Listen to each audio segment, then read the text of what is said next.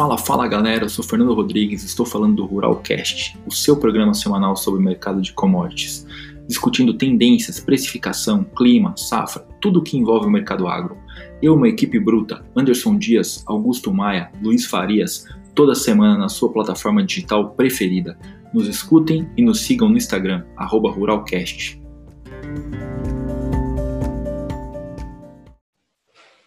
Fala, fala galera, sejam muito bem-vindos ao 25 episódio do Ruralcast. Eu sou o Fernando Rodrigues, estou aqui com meus amigos Anderson Dias, Augusto Maia e hoje com um integrante novo, Guilherme Guimarães, ou Guilherme Moreira, né? Vamos chamar de Guilherme Moreira, que está entrando novo aí na, na equipe, vai fazer parte junto com a nossa equipe do Ruralcast todas as manhãs aí da quinta-feira falando com você.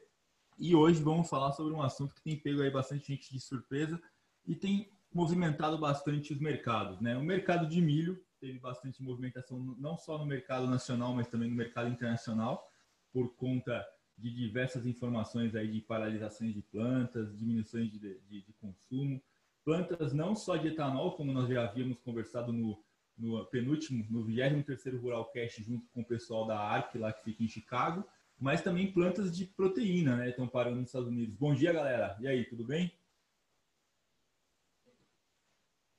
Fala aí, Rodrigues. Bom dia. Bom dia, Augusto. Bom dia, Gui. O Gui é o novo integrante aí. Seja bem-vindo, Gui. Só lembrar para a galera aí que está escutando o áudio, é... a gente está todos de casa, né? Continuamos na quarentena, então às vezes, a, a, às vezes as vozes vão sair de parece um robô, né? Peço desculpa aí pelo áudio, mas vamos que vamos, né? A tecnologia favorece, mas não é perfeita. É isso aí. Bom é dia, vamos que vamos. Bem-vindo, Gui. Pois Fala, é, Rodrigo. Fala aí, pode falar. Fala, pessoal, bom dia a todos. Obrigado pela, pela recepção. Privilégio único e uma oportunidade que, que para mim é, é gigantesca estar junto com vocês. Obrigadão por... É, é imensurável. Imensurável, imensurável. Vamos lá. Pois é, Rodrigues, quem já entrou falando de um ponto polêmico aí, né? Preços do milho nos Estados Unidos, né? Pessoal muito pouco otimista com relação aos preços lá, nesse, nesse momento. Rapaz, os caras estavam até, estão até comentando aqui na, na, na, nos chats aí, falando com a gente, né, sobre o mercado, né? Estavam faltando três coisas aí no, no, no, mercado, né? Que agora que parece que está aparecendo de tudo quanto é forma, né? É álcool em gel, papel higiênico e milho, né? Tá voltando a aparecer no mercado. o pessoal é, tá comentando aí, mas sem, sem, sem brincadeira, é, é um, é um movimento que realmente poucos, poucos esperavam, né? E poucos aguardavam por conta que o coronavírus pegou muita gente no contrapé e aquela guerra comercial da Arábia com a Rússia também movimentou bastante o mercado. E é, é interessante destacar que todo mundo estava aguardando uma resolução dessa guerra comercial entre a Arábia e, e, a Rússia, mas parece que resolveu, mas não resolveu, né? Porque demanda sumiu, né? Então, é, esse é o ponto, Rodrigues. A gente está ainda muito linkado em olhar só a parte da oferta, né? A gente vinha de uma ascendente muito grande de consumo, consumo aumentando cada ano, né? E agora pegou todo mundo no meio do contrapé. Infelizmente, a gente começou a ter redução na demanda e bruscamente, né? Então você vê devido a ser muitos países fechando e consumo, restaurantes, etc, que, que é um percentual muito relevante, praticamente zerou, né? Então você vê o lado da demanda, principalmente parte de proteína e até por causa, do, por causa dos combustíveis também, né? Então você vê todo mundo ficando em casa e isso aí prejudica, é, impactou diretamente aí nessa demanda, no caso do milho, no, no geral. Em alguns programas atrás, eu até lembro de comentar sobre os, os choques, né? Normalmente a gente, a economia, esses choques acontecem em choques de oferta, agora a gente está tendo o, a, a crise sanitária está trazendo para a gente um choque de demanda, né? E aí é, realmente desaquece, né? Então a gente tinha setores que vinham muito bem, né? Como proteína animal, ah, que consumia bastante, o, o dietanol por si só também, quando a paridade fazia sentido, o pessoal estava motivado a, a gastar, a fazer as coisas que precisava fazer, e agora um, uma pisada no freio aí forte, né? Então a gente a população retrai, né? A gente ainda não sabe quando isso volta, se volta ao nível de atividade anterior. Então, estamos uh, tentando se achar nesse. É. é. Isso é importante destacar, porque a atividade econômica está sendo retraída agora, ninguém nunca passou por, por isso, ninguém sabe a leitura de como isso funciona, né? E como que vai funcionar essa, essa, esse retorno, né? Todo mundo olhando para a China, a gente fez até um estudo essa semana falando da, do retorno do movimento da China, a gente observou que o preço do frango recuperou uma, de uma forma até é, rápida, né? teve um retorno até, até expressivo, mas é difícil você mensurar diante de tanta incerteza, né? Mas eu acho que o ponto que fica aqui é que todo mundo está querendo é, realmente é, trabalhar e ajudar esse movimento, principalmente do, do, da, das empresas de etanol, que Hoje o governo está brigando para aumentar a CID no combustível, para estimular as indústrias de etanol. Para quem não sabe, a gente estava tendo um início muito forte das indústrias de etanol aqui no Brasil, é, no Mato Grosso, fazendo um processamento de milho, puxando um pouco desse milho que é, do Mato Grosso, que era produzido no Mato Grosso. Esse ano era esperado que a gente processasse aproximadamente 6 milhões de toneladas, e isso, pelo, pelo momento agora é, conturbado, o preço da gasolina mais barato, pode ser que as usinas não consumam tudo o que era esperado, né? E aí a gente tem outras avaliações para fazer sobre safrinha, sobre é, é, consumo do, dessa safrinha, exportação, né? Choveu, inclusive. Tá chovendo aí? é, isso aí. É.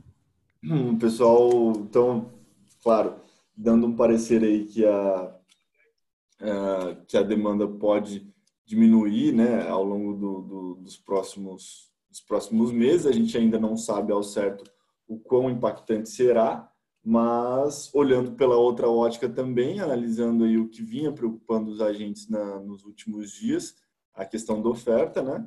Uh, se o que plantou, se o que está sendo plantado, na verdade, uh, vai ter uma boa produtividade, vai ter um crescimento ideal, uh, e aí o que vinha o que vinha preocupando todo mundo era o nível de chuvas, né? Se, porque a janela ela tá um pouco fora do plantio, né? Tá fora um pouquinho do período ideal. Então, se não chover, não tiver a, condição perfeita, ah, com certeza a gente ia ter muitos prejuízos de produtividade.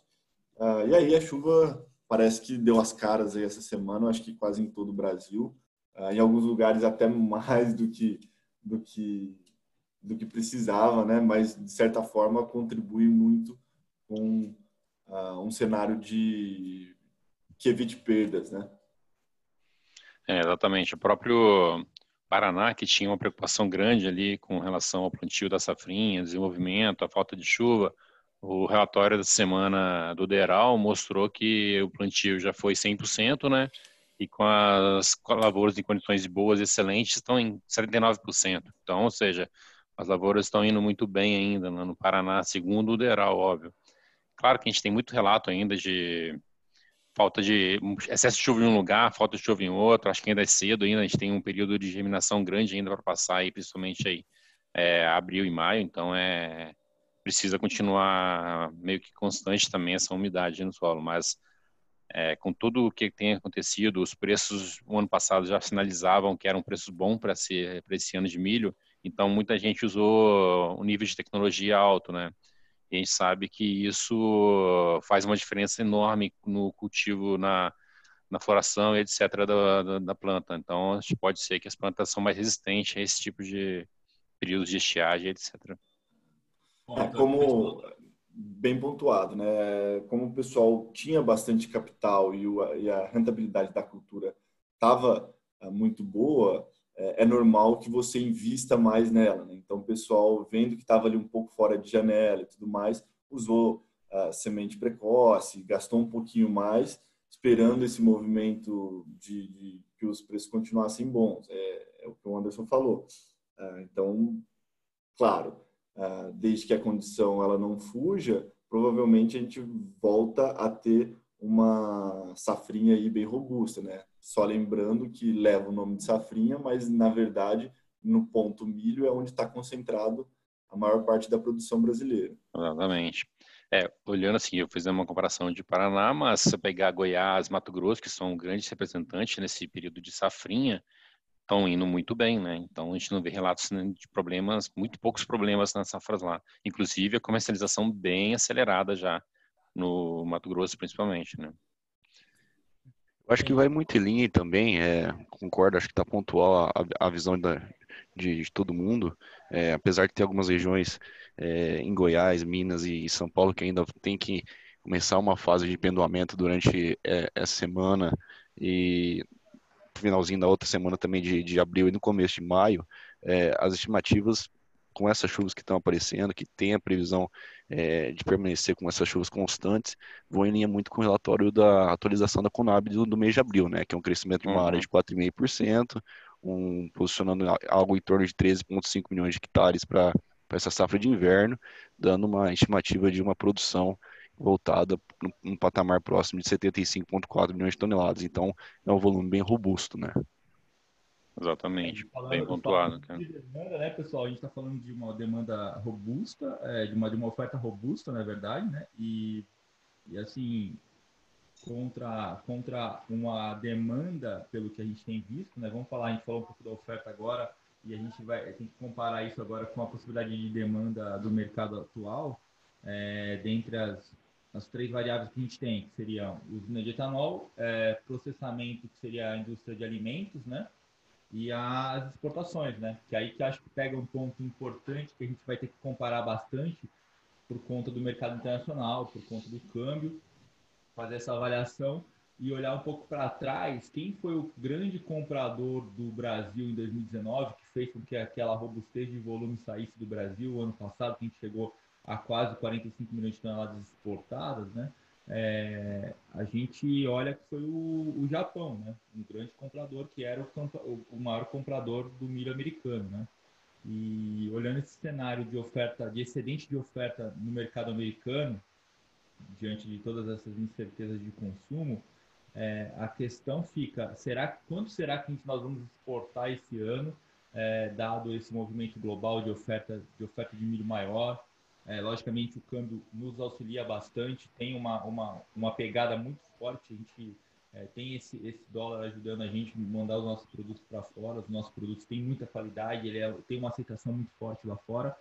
É, eu acho que a pergunta é, como que a gente vai balancear essa oferta de milho que está chegando, que estava com uma, um, uma, uma, um questionamento sobre produtividade, mas que agora com essas chuvas vem em linha e vem com uma produtividade muito alta, vem com uma oferta muito alta.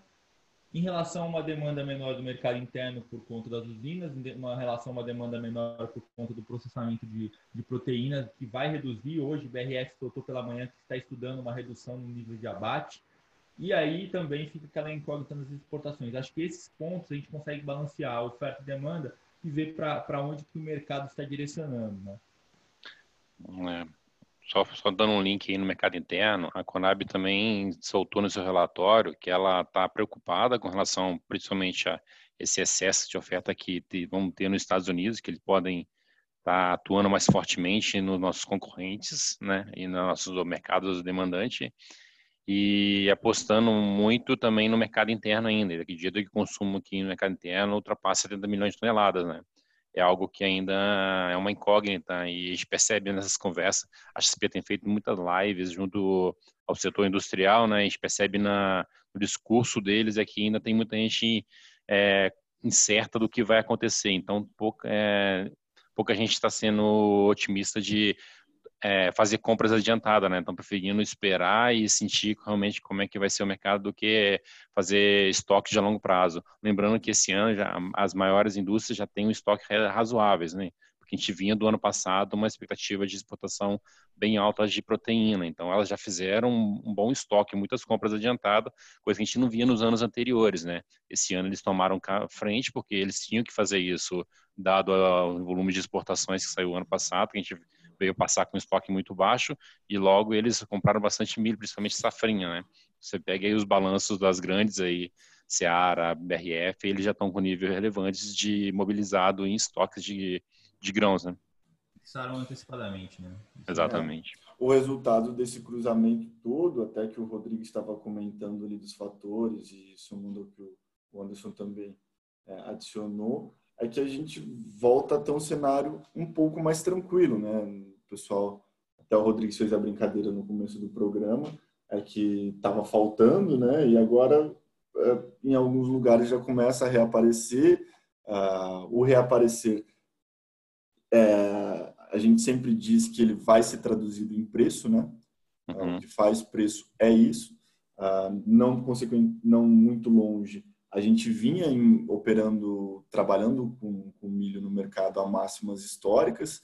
Essa semana os preços já começaram a sentir. Por incrível que pareça, o mercado do milho foi um dos que mais demoraram a ter algum reflexo uh, em, em, questão de preço, né?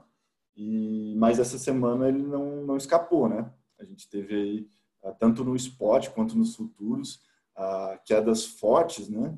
Até, uh, salvo engano, na terça-feira, quarta-feira, foi a terceira maior alta aí, né? O pessoal Baixa, né? Baixa, né? perdão, perdão, perdão, terceira maior baixa, né, que o CPE já registrou na, é, em um dia de, de, de coleta.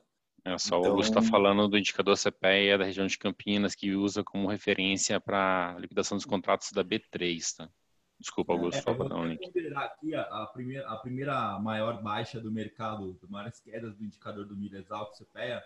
A primeira foi dia 21 de junho de 2016, caiu 4,86%. A segunda foi dia 20 de junho, 48,40, ou seja, caiu 4,39%.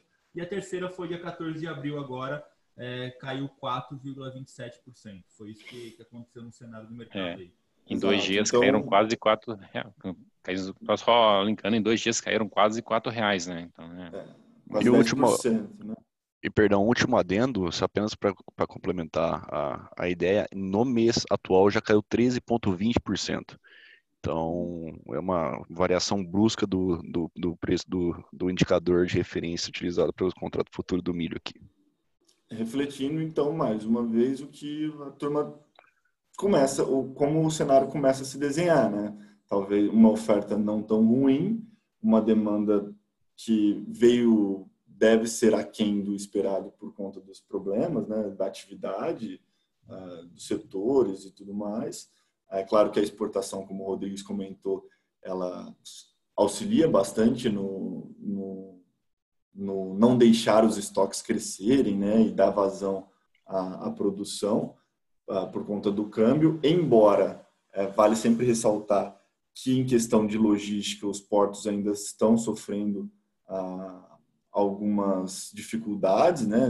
É, a questão logística no Brasil sempre foi é, muito mal trabalhada, né? A gente sempre tem um déficit logístico grande uh, e aí por conta da, do corona também a gente não está atuando, o Brasil de maneira geral não está atuando de maneira tão redonda, né?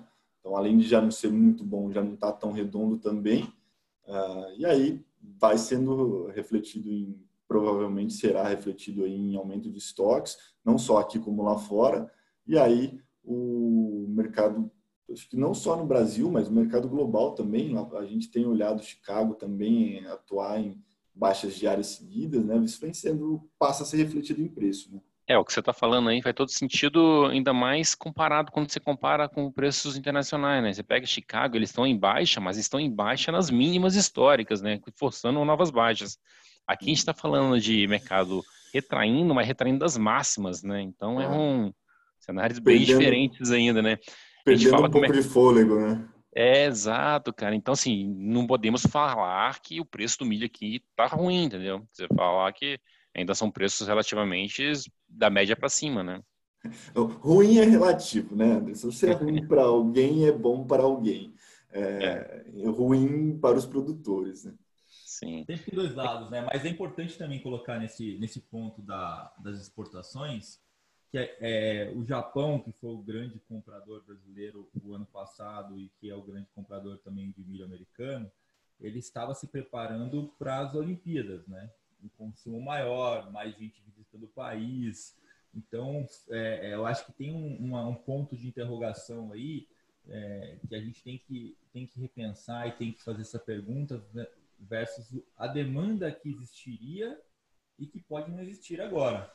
Então a, a gente tem que olhar para frente e falar assim: será que o Japão vai continuar comprando milho ou é aquele, aquela compra que ele fez no passado já não era olhando uma demanda maior, uma produção maior de proteína para gerar uma, uma demanda aquecida por conta das Olimpíadas? Então, acho que tem que, tem que se perguntar sobre isso também, é, dado, esse, dado esse ponto relevante que foi postergado às Olimpíadas, que é um evento de magnitude gigante, né, de, expressão econômica para o país. Né? Exatamente. Né? Tem um investimento por parte do país para receber esse tanto de pessoa que vai lá ver, assistir as Olimpíadas.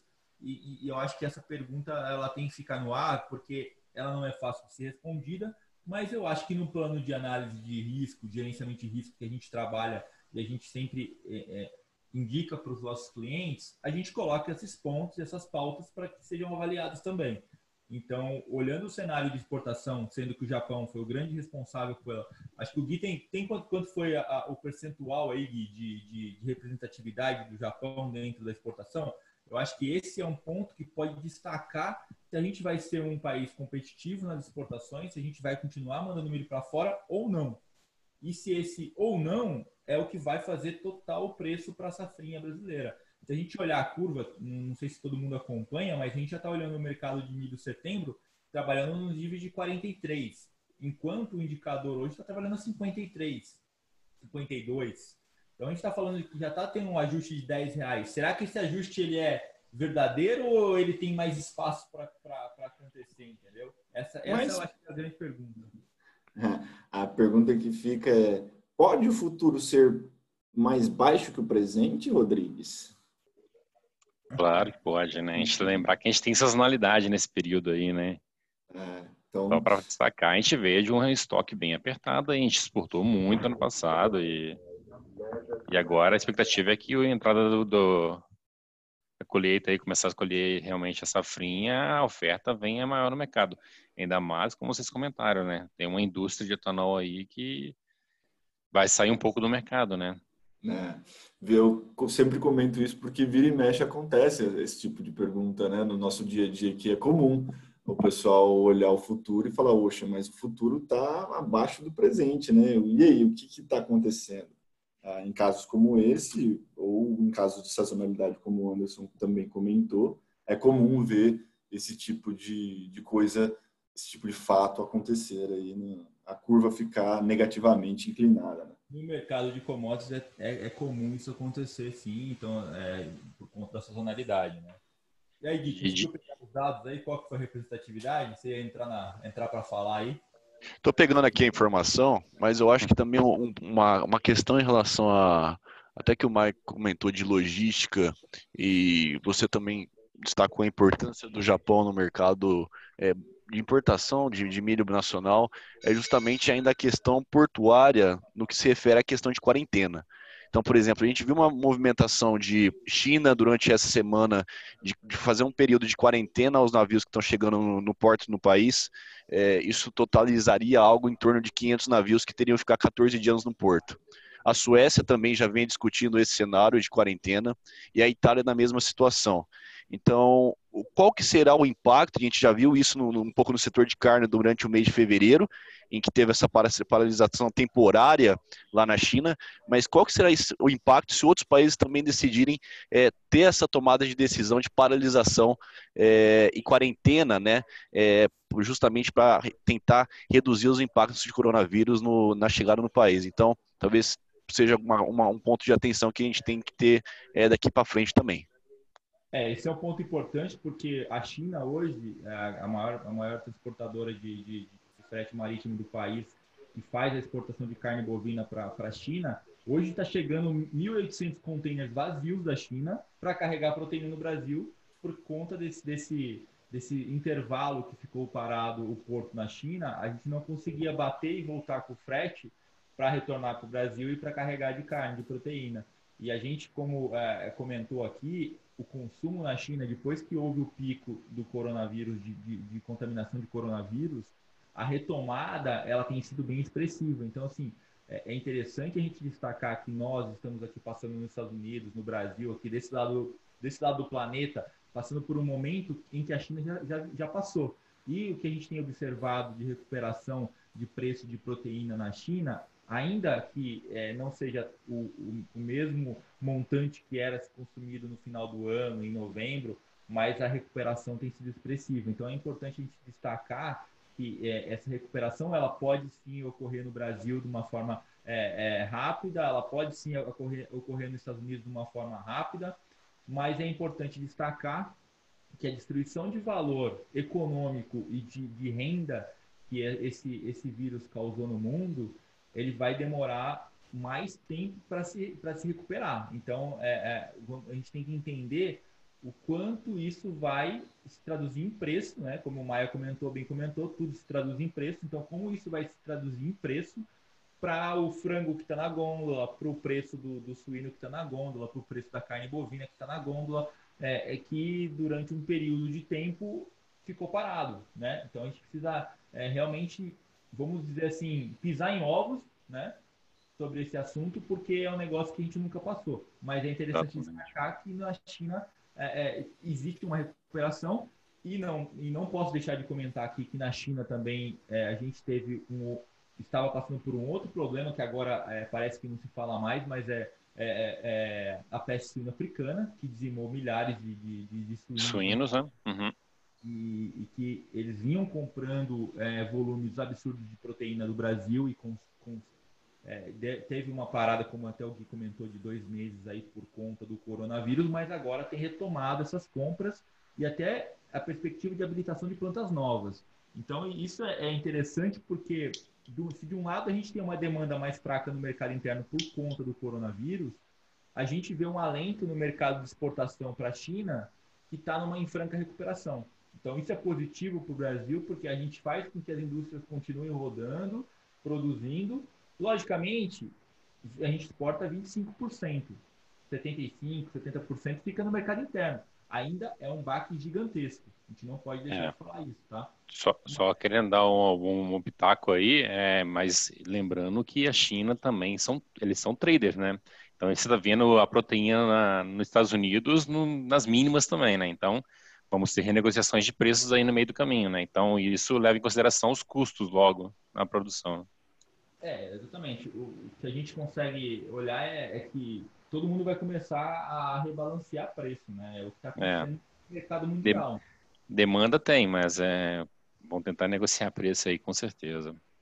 É, mas é um, é um ponto muito otimista, eu acredito que a recuperação, essa recuperação que da China é algo que nos deixa mais feliz com, com o potencial que a gente tem pela frente, né, no futuro. E esperamos passar logo por isso e que recupere rapidamente também aqui, né? Principalmente na parte dos alimentos, acho que isso é mais rápido mesmo.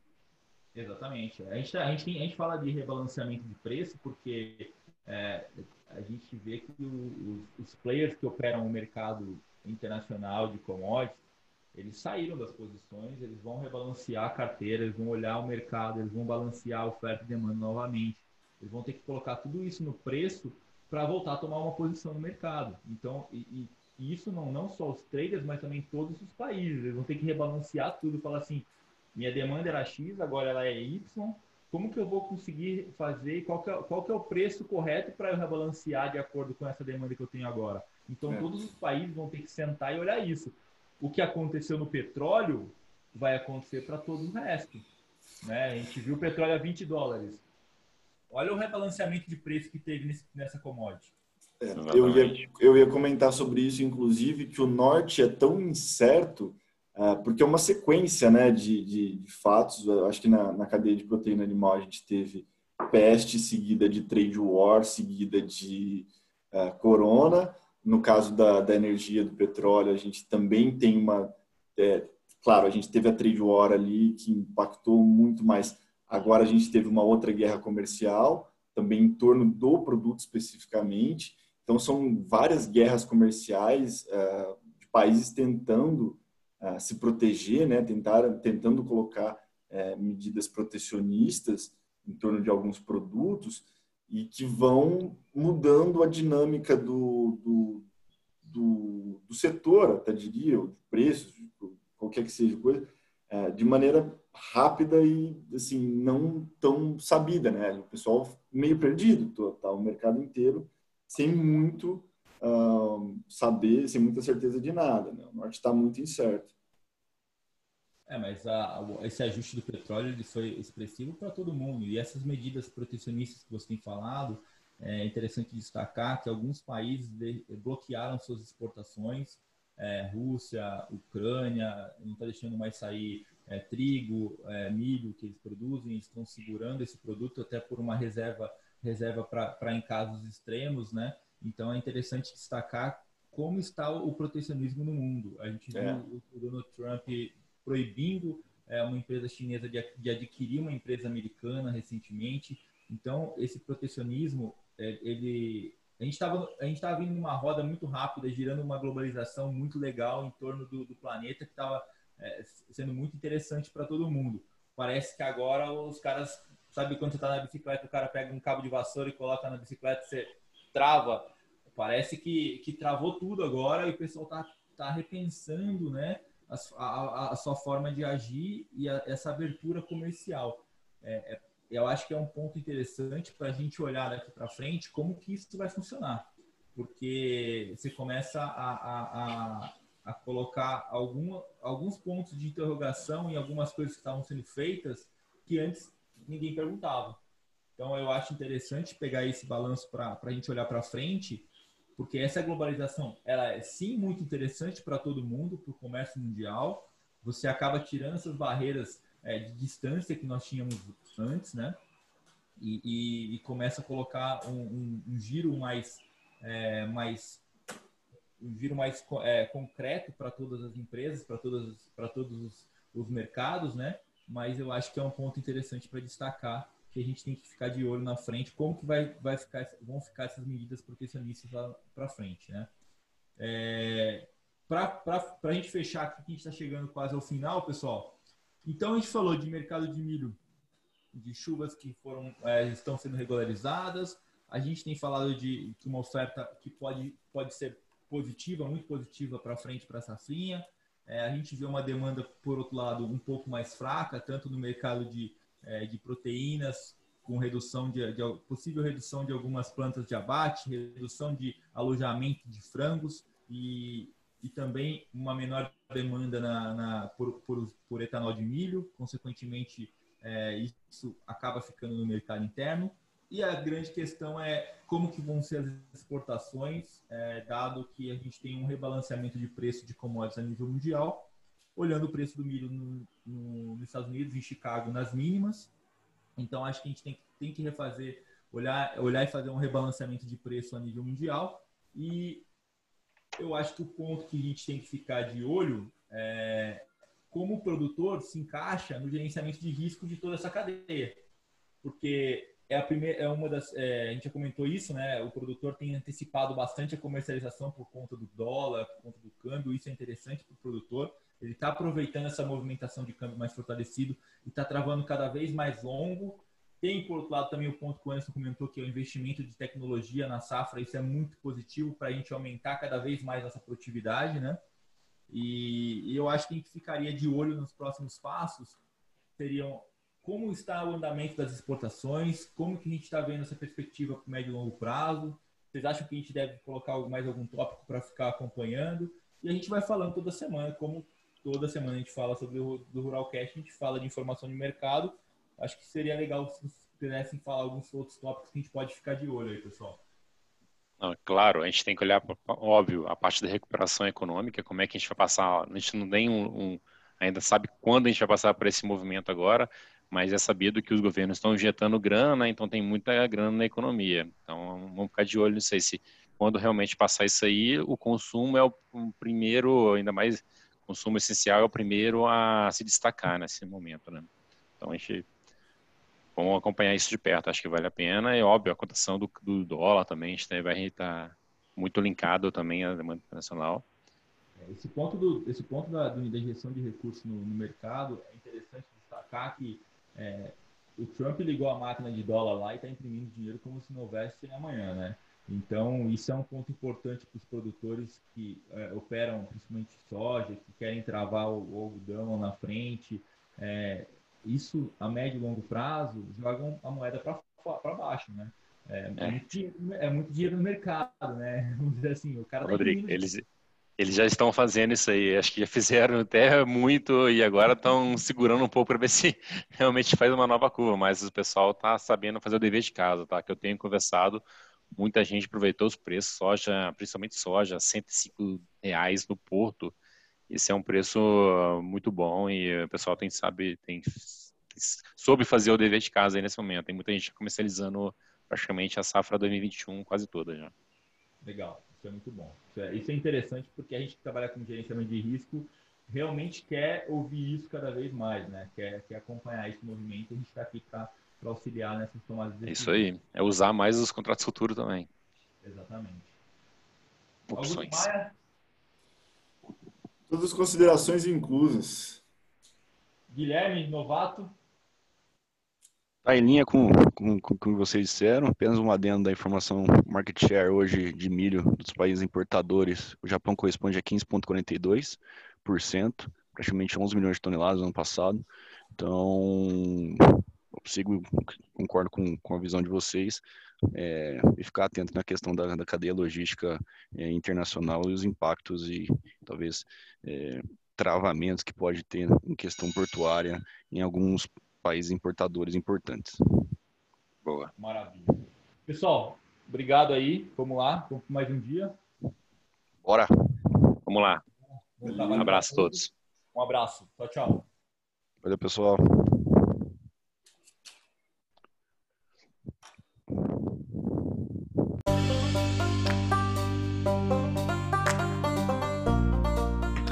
Estamos chegando ao final do nosso programa. Agradeço a audiência de todos e caso tenha interesse em conhecer os nossos serviços, basta acessar o site xpi.com.br ou procure um de nossos escritórios afiliados, espalhados pelo Brasil.